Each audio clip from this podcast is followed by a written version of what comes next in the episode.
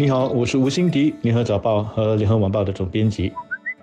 你好，我是罗文燕，华文媒体集团营运总编辑。酝酿了十年、几经波折的兴隆高铁计划，在二零二一年开年的第一天正式宣告胎死腹中。新马两国在兴隆高铁协议过了二零二零年十二月三十一号的最后期限时，仍无法达成共识，因而发表联合声明，交代这个计划已经终止。项目的终止固然令人非常惋惜，但相信不会让人们感到特别意外。这个项目一拖再拖，十年前由马来西亚时任总理纳吉的政府提出，到二零一六年十二月签署具有法律约束力的协定，但二零一八年马国政权更替，改为马哈迪领导的政府之后，这个项目在马国新政府的要求下延期到二零二零年年底。虽然期间两国的总理和官员都有沟通讨论项目，但最近。马来西亚媒体引述未具名的消息人士说，马国内阁计划在没有新加坡参与的情况下开展高铁计划，但高铁线将在罗佛终止，估计已经让人可以猜得到这个项目不会再继续了。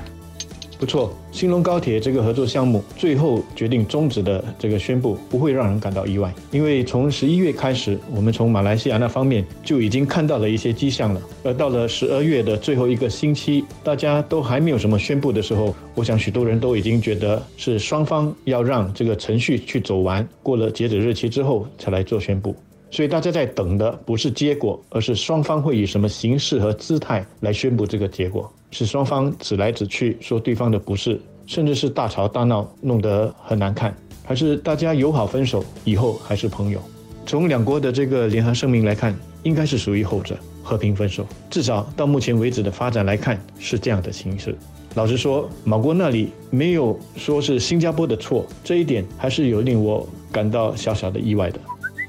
对于这个项目的终止，我是觉得非常惋惜的。因为如果按照之前修订的后的时间表走的话，如果一切顺利，这个项目会在二零二六年底完成，也就是五年后高铁将可以启用。到时高铁将直通玉郎东和吉隆坡，原本四个小时的车程将因为高铁而缩短到一个半小时。这不仅对于加强两国经济融合大有帮助，更可以推动社会和旅游方面的交流。我们试想一下，如果有高铁的话，将会有更多新加坡人、外国。旅客到马来西亚的西部旅游，这对于促进马国的旅游业和当地的经济发展肯定是有帮助的。我相信马国政府是认可高铁项目对于他们国家的经济效益，不然也不会在项目高吹之际有计划自行建造国内的高铁线。但是高铁线如果不通到新加坡，它就会失去了加强两国经济和旅游融合所能够产生的附加效益，相信也会削弱马国自行建造高铁的回报。率和经济效应。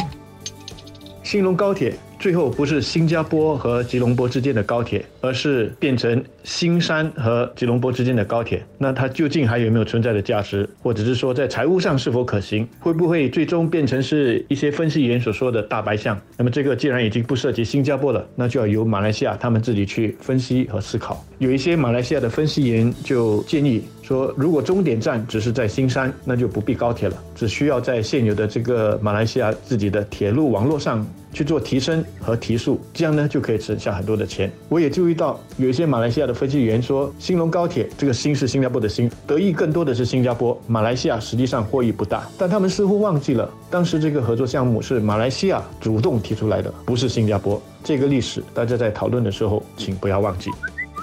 高铁项目告吹了，新加坡固然可以得到金钱上的一些赔偿，但无法弥补的是这几年时间上的损失。被征收的玉郎乡村俱乐部地段空置着好几年，玉郎湖区的发展进程也拖慢了。下来没有了高铁项目，政府得重新规划为高铁站预留的空间。而之前为了高铁项目而买入这一带房地产的房价增长潜能，相信也会受到影响。但是我相信玉郎湖区的发展会继续下去，不会因为高铁项目的。流产而终止。至于新马关系是否会受到影响，从这次两国发表的联合声明来看，似乎是双方对于终止都有共识。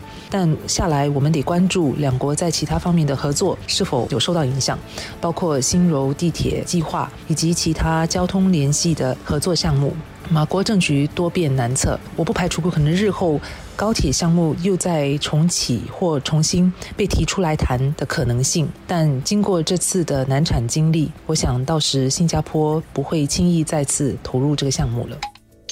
玉朗的规划和发展会因为兴隆高铁不开进来而全盘被否决掉吗？我觉得不会。我想我们会做一些调整，但是玉朗的整体规划还是要继续的。大家如果还记得，玉朗的长期规划是因为有了兴隆高铁而做出调整的。现在没有了它，那就再调整回去就是了。我比较关注的是这个合作项目告吹了之后，对新马的这个双边关系会有什么影响？现在迫切需要解决的是这个赔偿的问题。马来西亚是说会赔偿，但是他们愿意赔偿的这个。数额是不是按照之前协议所规定的那样计算，那就还有待观察了。我只能够希望新马双方对于这个赔偿额最后是能够达至共识的。老实说，这个合作项目如果双方在理念上有太多的分歧，停止也不是一个完全的坏事，免得进行一半的时候大家边做边吵，反而对整体的双边关系不利。